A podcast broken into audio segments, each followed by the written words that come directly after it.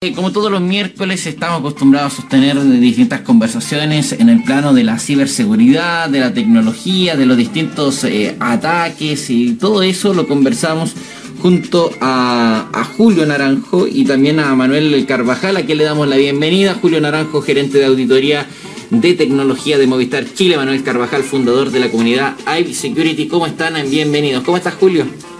Hola Francisco, hola Claudia, buenos días. ¿Cómo están? Encantado de saludarles como todos los miércoles.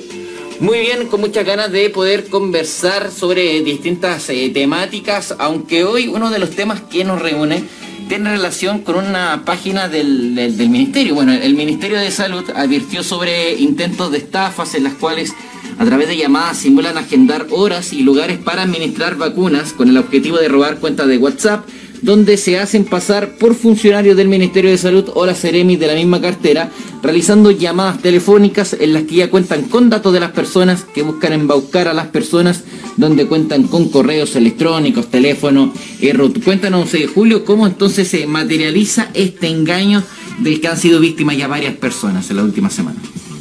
Sí, Francisco. Eh, en esta ocasión eh, utilizan la funcionalidad de, WhatsApp de migración. Ya hemos visto programas anteriores donde el WhatsApp nos ofrece la posibilidad de migrar de un teléfono a otro, manteniendo el número o cambiando el número. Y solo que en esta ocasión utilizan información eh, un tanto sensible, que es justamente la pandemia, y se hacen pasar por, por el Ministerio de Salud y, de alguna manera tratan de, de embaucar al, a la víctima ofreciéndole un agendamiento en la, en la, vacunación, ¿cierto? O participar de un estudio de casos, donde le piden que le envíe el mensaje que WhatsApp solicita a la hora de hacer la migración del WhatsApp. Julio, ¿y qué pasa si entregamos ese código que están solicitando? Bueno, básicamente cuando, cuando entregamos el código estamos autorizando la migración y es una suerte de segundo factor de autenticación eh, de WhatsApp y con esto migramos el, el WhatsApp al número del, de, del atacante y el atacante se hace dueño de nuestro número y puede a su vez eh, embaucar a los grupos que con, con, la migración también se lleva y empezar a escribirle a nuestros familiares para pedir un favor o, sencillamente pedirles un depósito en efectivo durante, durante la misma comunicación. Se ha detectado que incluso les piden a, a las personas que no les llamen, sino que la comunicación la mantengan por WhatsApp y así mantienen el engaño. Sí, bueno, dentro de, lo, de, los consejos que entregaba la, autoridad policial, en este caso era como hagan una videollamada para comprobar si efectivamente están hablando con esa persona eh, o no. Julio, eh, algunas personas eh, creen en mucho en esta estafa por la cantidad de accesos de datos que tienen de, de la persona. ¿De dónde obtienen los datos los atacantes? Sí, mira, muchas veces obtienen la información de los propios grupos. Cuando tú migras al WhatsApp, ahí te aparece el grupo de la familia. Entonces el atacante ya sabe que está ahí el grupo de la familia y lo cruza con la información que le entregamos a nuestras propias redes sociales. Por tanto, el atacante puede hacerse una idea de nuestro entorno de confianza y sobre ese entorno de confianza empieza a enviar los mensajes y ahí es como la pesca, esperar a ver si pica a alguien y si pica establecer la comunicación, incluso pedirle que no haga esta videollamada porque está en una urgencia, porque es algo urgente, porque, porque está en la clínica, está con el doctor, no puede atender el teléfono, pero sí por WhatsApp. Así que de esa manera se produce el engaño. Juli, frente a esto, ¿qué debemos hacer para evitar los riesgos y, y las posibles consecuencias también? Sí, mira, eh, estuve pensando delante de dar un consejo bien sencillo que yo he dado en otras charlas bien interesantes. Eh, yo en mi familia tengo una clave secreta como familia y que la, ocupo no solo en los medios digitales, sino que también en los medios de familia. Entonces, si tengo que mandar a mi hija a buscarla con un tercero, mi hija va a esperar que ese tercero le entregue esa clave dentro de la conversación que establezca con ella. Lo mismo puedo hacer con mi familia y establecer esa clave de tal forma de que si ocurre esto, si el mensaje lleva la clave, entonces yo inmediatamente doy por validado el mensaje. Por otra parte, de ser muy cautelosos con la información que entregamos a las redes sociales, dado que con esta información el atacante se hace una idea de nuestro entorno de confianza y puede sacar provecho de justamente la confianza que le entregamos a nuestra familia.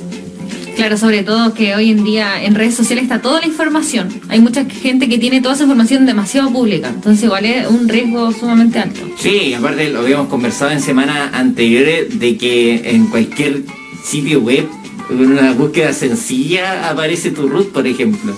Y con eso Así todos es. los datos.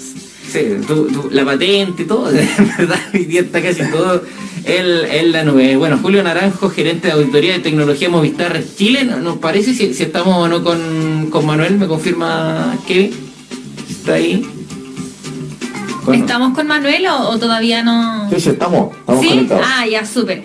Aprovechando que estás, Manuel, y pasando a otro tema también muy interesante, ¿cómo se está viviendo la era digital en los adultos mayores en nuestro país?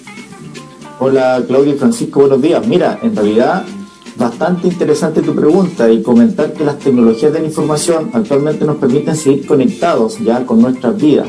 Pero sin embargo, nuestros adultos mayores en Chile la mayoría están acostumbrados a trabajar con sistemas análogos, ¿ya? y el salto digital y la fecha digital para ellos se complica demasiado. Es por ello que nosotros, como personas, como jóvenes, debemos ser solidarios ante ellos y ante estas barreras digitales que ellos enfrentan día a día. Bueno, en medio de la, de la pandemia, algunos tuvieron que aprender a usar este tipo de tecnología para mantenerse en contacto. Iba el, nieto o nieta regalona, enseñarle cómo se manipulaba el celular, cómo hacer una videollamada. ¿Se tienen datos en cuanto al el acceso a Internet que tienen los adultos mayores? Mira Francisco, la última encuesta que realizó la Subter de acceso y uso de Internet, que esto viene esto fue en el 2018, de los 3.600 encuestados a lo largo del país, el 54% de los hogares conformados por personas de adultos mayores de 65 años tiene acceso a Internet. El acceso aumenta a un 90% si nos referimos a hogares compuestos por personas entre 25 y 64 años. Por lo tanto, se hace relevante que nosotros, insisto, como jóvenes, nos involucremos en la integración de la era digital para ayudar a nuestros adultos mayores. Ahora, si nos damos cuenta, esto quiere decir que a mayor edad es menor el porcentaje de personas que se encuentran con el uso de Internet, ¿ya? Y esto puede verse algunos factores, como por ejemplo puede ser el factor económico, debido a los altos costos que tiene el acceso a Internet del hogar, la falta de aparatos tecnológicos, ya no contar quizás con un computador una tablet, eh, y otro tipo de dispositivos que puedan ayudar a nuestros adultos mayores a conectarse. Manuel, y de acuerdo a tu percepción, eh, ¿crees que los adultos mayores saben utilizar de manera correcta un, teléfono? ¿Y qué utilidad eh, crees tú que le dan también a él? Mira, eh, Claudia, a ver, sinceramente creo que al 100% no. Si bien la utilización de los smartphones y otro tipo de aparatos lo hace estar conectado, ya sea a través de una red Wi-Fi o un plan de datos, solamente se utilizan para realizar llamadas. Actualmente, como decía Francisco, con la pandemia aumentaron las videollamadas ya a través de WhatsApp y algunas redes sociales. En este sentido, también la encuesta refleja que la Subtel dice que las mayores aplicaciones fueron WhatsApp con un 47%, Google con un 35.6% y Facebook con un 29.2%. Ya eso a nivel estamos hablando del 2018 la encuesta, pero obviamente a nivel pandemia todavía no tenemos una encuesta actualizada. Yo creo que aumentaron las cifras ya, y creo que también vamos mejorando como a nivel país.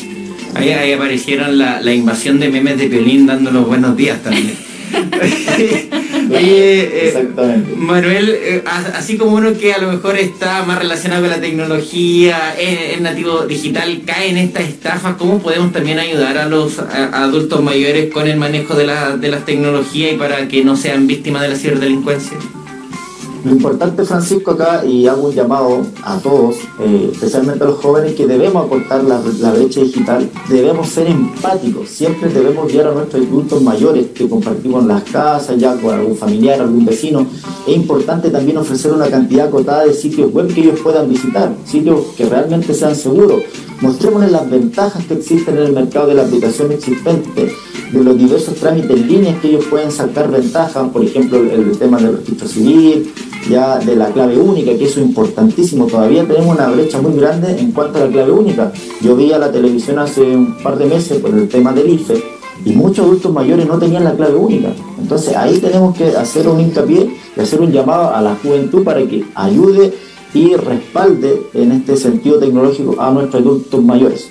Y obviamente concientizarlos en los riesgos asociados al ciberespacio. Claro, es muy importante también eh, ponerlos en alerta también a los adultos mayores que claramente no tienen mucho eh, conocimiento en, los teléfonos por sí mismos. Eh, para ir cerrando esta conversación, ¿quisieran agregar algunas recomendaciones finales? Mira, bueno, por mi parte, decirle a las personas que tengan mucho ojo con la suplantación de identidad que conversamos hace un rato por WhatsApp o cualquier otro medio. Hoy día es el MinSal, antes había sido el Banco Estado mañana va a ser otro medio, eh, tener mucho ojo con los mensajes de texto que me llegan, ver el mensaje del principio hasta el final, porque el mensaje dice no comparta este código con nadie, lo que pasa es que a veces estamos ocupados no lo leemos, deben ser muy precavidos en ese ámbito y, utilizar la contraseña, ojalá familiar, convérselo de su familia, convérselo de su entorno de confianza, para que estemos preparados para este tipo de tareas. Bueno, sí, por mi parte, por mi parte yo creo sinceramente que la tecnología, el uso de los dispositivos móviles, ya es un buen elemento clave y potencial para el desarrollo de la vejez. Ya tenemos que considerarlo así.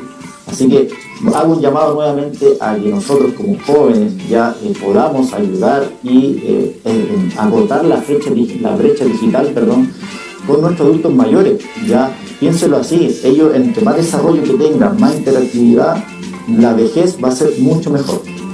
Muy bien, muchas gracias eh, Julio Naranjo, eh, gerente de auditoría de tecnología de Movistar Chile, y Manuel Carvajal, fundador de la comunidad IT Security de la región de Coquimbo. Que tengan una excelente jornada y muchas gracias por esta conversación. Muchas gracias, igualmente. Son las 10 de la mañana con 49 minutos. Interesante eso de tener claves con la familia. Oye, sí, eso me llamó muchísimo la atención. Creo que se lo voy a plantear a mi familia.